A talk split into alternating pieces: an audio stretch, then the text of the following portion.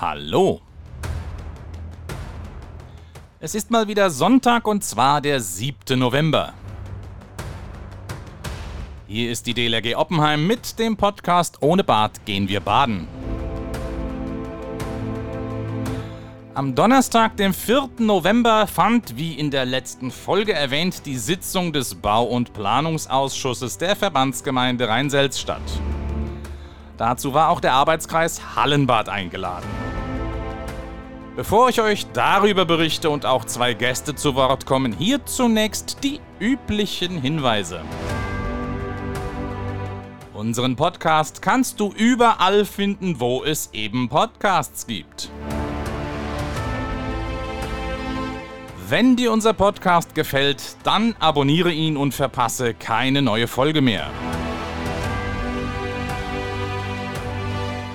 Es würde uns sehr helfen, wenn du unseren Podcast beispielsweise auf iTunes eine gute Bewertung gibst. Genauso würde es uns helfen, wenn du den Podcast teilst, ob per Facebook, Twitter, WhatsApp oder E-Mail.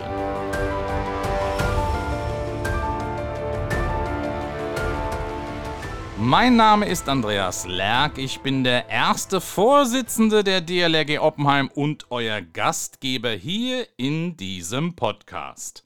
Wie gesagt, am Donnerstag tagte der Ausschuss für Bau- und Planungswesen der Verbandsgemeinde Rhein-Selz und dazu war auch der Arbeitskreis Hallenbad eingeladen.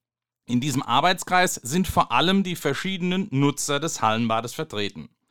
Für uns, die DLRG Oppenheim, waren Ulla Niemann, die Leiterin Ausbildung, und ich am Donnerstag vertreten. Auf dieser Sitzung haben die Architekten, Planer und Ingenieure den bisherigen Stand der Vorplanung präsentiert. Bevor ich euch einige Details dieser Planung vorstelle, soll erst einmal sozusagen die Gastgeberin des Abends zu Wort kommen, mit der ich tags drauf am Freitag ein kurzes Telefoninterview geführt habe. Am Telefon habe ich jetzt Gabriele Wagner, die erste Beigeordnete der Verbandsgemeinde Rhein-Selz. Sie ist zuständig für den Fachbereich 3 bauliche Infrastruktur und damit ist sie auch zuständig für das Hallenbad der Verbandsgemeinde Rhein-Selz mit Standort in Oppenheim. Hallo, Frau Wagner. Gestern auf der Ausschusssitzung, auf der ja auch der Arbeitskreis Hallenbad eingeladen war, haben die Architekten und Ingenieure ja zumindest für mich als Laien schon zum Teil sehr de detaillierte Pläne vorgestellt. Ich denke da beispielsweise an die ganzen technischen Zeichnungen der Lüftungs-, Heizungs- oder Wasseraufbereitungstechnik im Keller. Welchen Planungsstand haben wir da gestern denn konkret gesehen?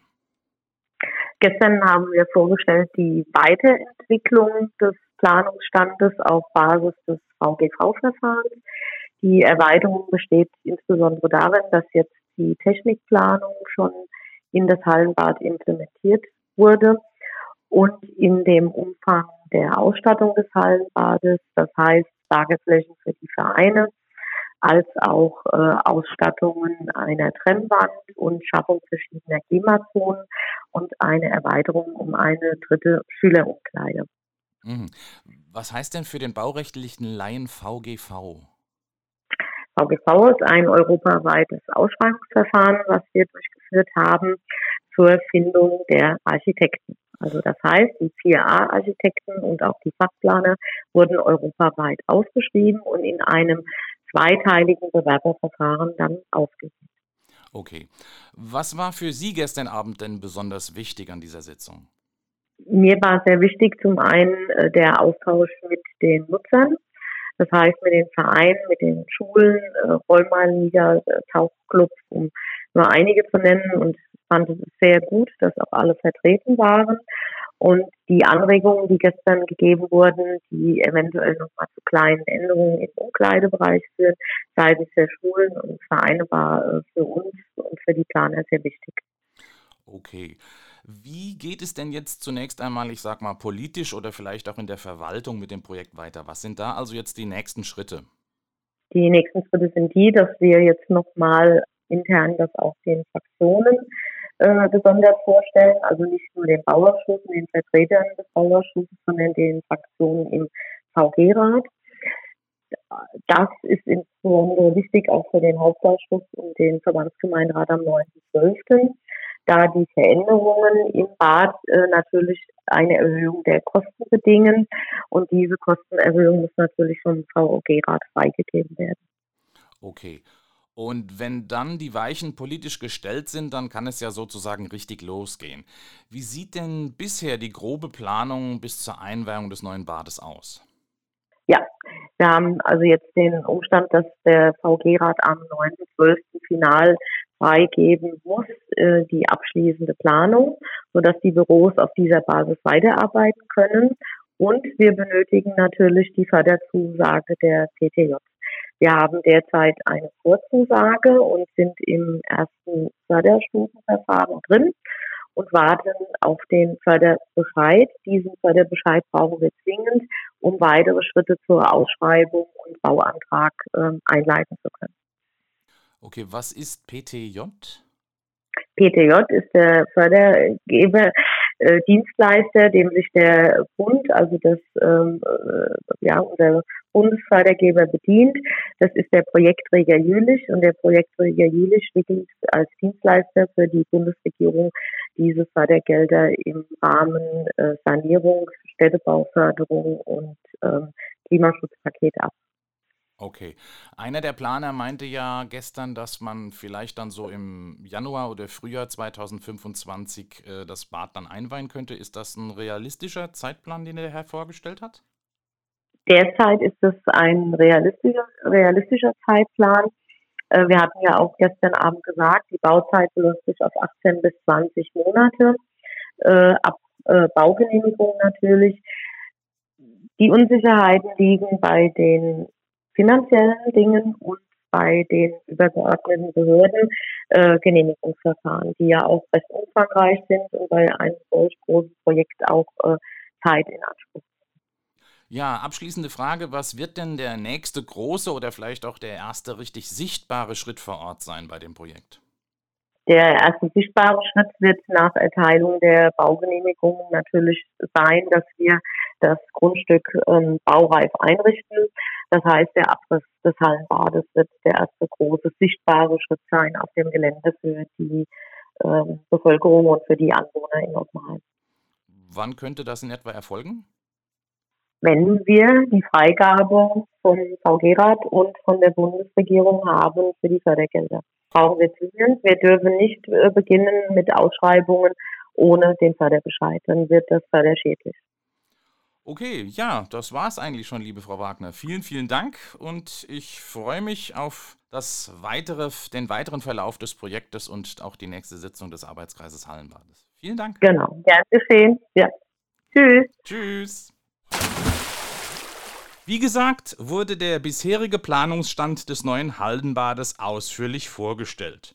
Präsentiert haben der Architekt, der das Gebäude mit allem drum und dran entwirft, dann der Ingenieur, der die ganze Technik, von der Schwimmbadtechnik bis hin zur Lüftung plant, und der Garten- und Landschaftsplaner, der die Außenanlagen gestaltet. Ich will jetzt versuchen, all das was uns auf zahlreichen Plänen, Zeichnungen, Diagrammen und 3D-Visualisierungen präsentiert wurde, hier für dich für die Ohren zu beschreiben.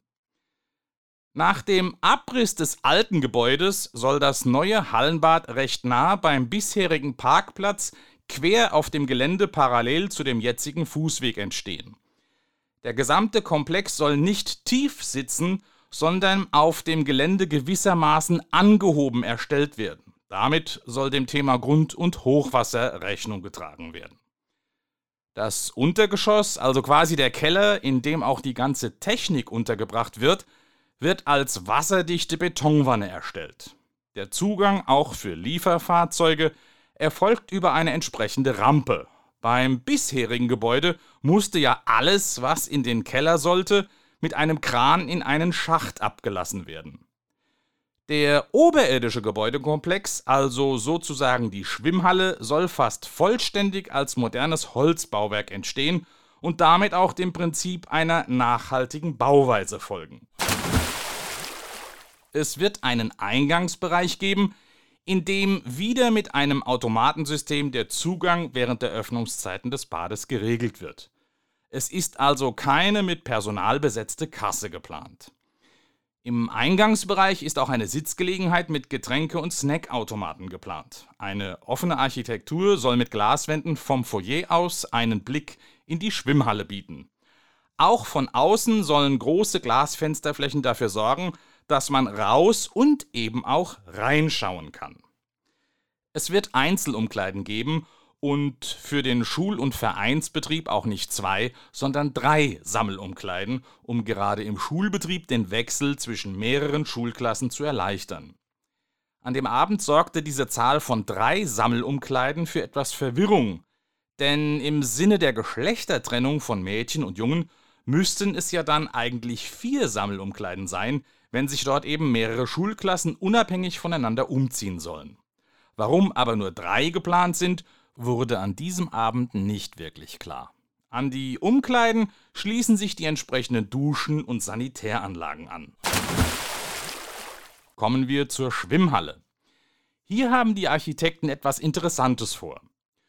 Zunächst haben wir einen Teil der Halle mit dem Hauptbecken mit einer Länge von 25 Metern und sechs Bahnen. Das Becken ist im Wesentlichen knapp zwei Meter tief, wobei es dann einen tiefen Bereich mit der sogenannten Sprunggrube gibt, wo der 3-Meter-Turm und das 1-Meter-Brett zu finden sind.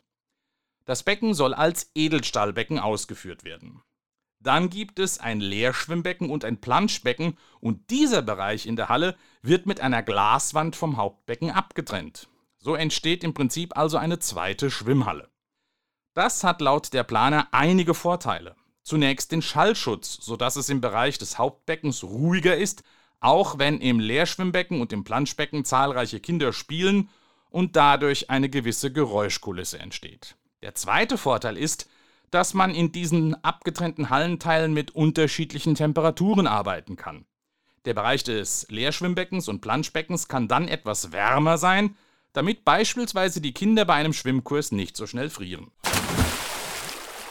Kommen wir zu den Details, die aus unserer Sicht gut und richtig sind. In beiden Hallenteilen, also sowohl am Hauptbecken als auch beim Leerschwimmbecken, wird es Geräteräume geben, in denen Schulen und auch wir Vereine Material lagern können.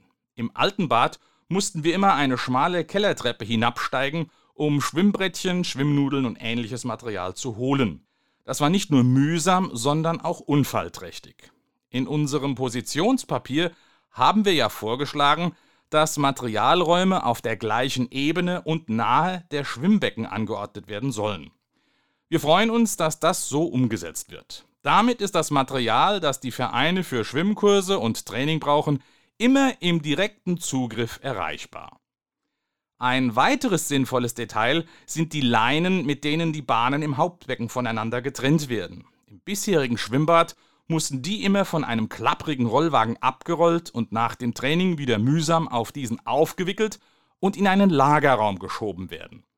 Im neuen Bad werden die Leinen am Ende der Bahnen über eine Bodenklappe in den Keller in eine Art Aufbewahrungskorb hinabgelassen. Damit können die Leinen viel schneller eingezogen und wieder entfernt werden. Das ist sehr sinnvoll und sicherlich auch materialschonend. Das Leerschwimmbecken soll die Maße 12 x 8 Meter haben. An einer der langen Seiten ist eine durchgehende Treppe, die in den flachen Teil des Beckens führt. Das Becken wird dann bis zur gegenüberliegenden langen Seite langsam tiefer und hat eine maximale Tiefe von 1,30 Meter bis 1,35 Meter. Wer sich vielleicht noch an das Leerschwimmbecken im Oppenheimer Gymnasium erinnert, weiß, wie das dann aussehen wird. Diese Konfiguration ist aus unserer Sicht sehr sinnvoll und gut, gerade auch um dort Schwimmkurse durchzuführen.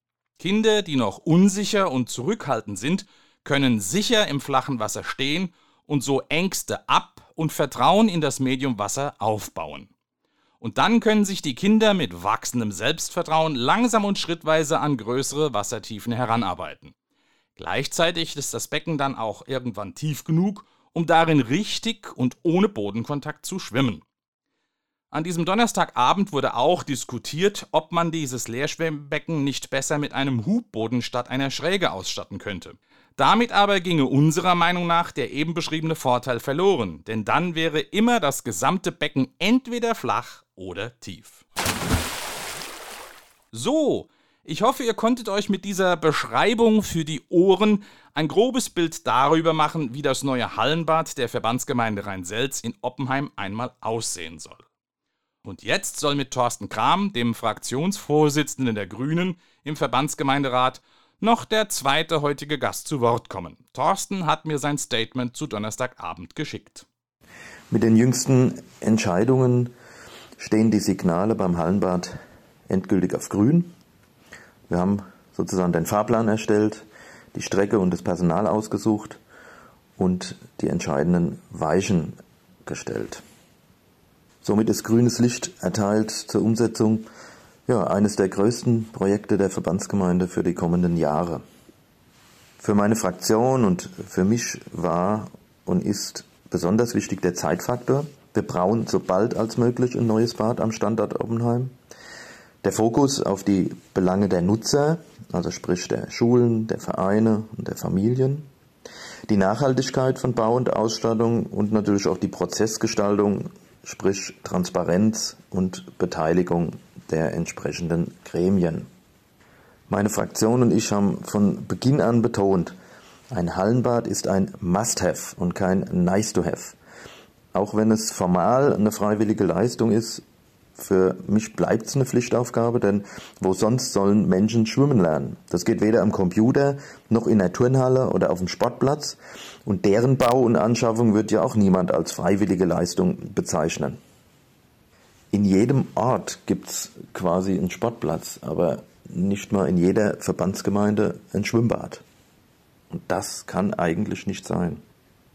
Ich denke, und das hat auch jetzt die jüngste Sitzung ähm, des Arbeitskreises Hallenbad mit dem Planungs- und Bauausschuss gezeigt, dass wir auf gutem Wege sind, dass wir auch gute Entscheidungen getroffen haben und die eine oder andere Anregung bzw. Frage äh, haben wir mitgenommen und äh, werden sie auch nochmal diskutieren und wenn wir sie für erforderlich halten, dann natürlich auch berücksichtigen. Daher ein Dank an die Mitarbeiterinnen und Mitarbeiter der Verwaltung, aber natürlich auch den Schulen und Vereinen ähm, und dem Arbeitskreis für die Beratung und die Anregungen und allen Ehrenamtlichen, die ansonsten sich für das Hallenbad einsetzen.